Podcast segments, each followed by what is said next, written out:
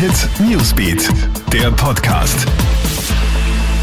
Hallo, Gilbert Stadelbauer da. Ich melde mich aus der Krone Hit Redaktion mit dem Newsüberblick an diesem Mittwochabend.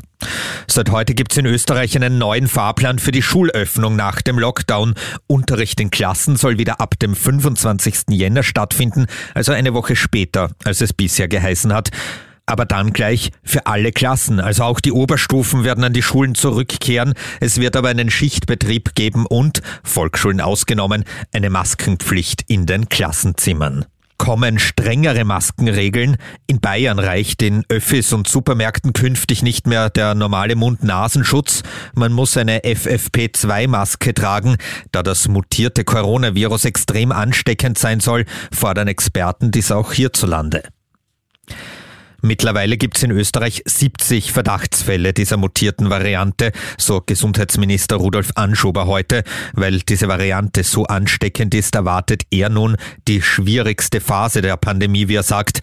In Ländern, in denen sich die neue Variante ausbreitet, steigen die Zahlen rapide. Als Beispiel nennt er die Slowakei und Irland. Von Corona noch einmal durcheinandergewirbelt wird das Skiweltcup-Programm. Eigentlich hätten ja dieses Wochenende zwei Herrenslaloms in Kitzbühel stattfinden sollen, weil aber in Jochberg nahe Kitzbühel die mutierte Virusvariante aufgetreten ist, wird das nun sicherheitshalber abgesagt.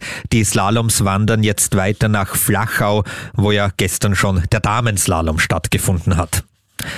Soweit der aktuelle News-Podcast an diesem Mittwoch, dem 13. Jänner. Einen schönen Abend wünsche ich dir noch.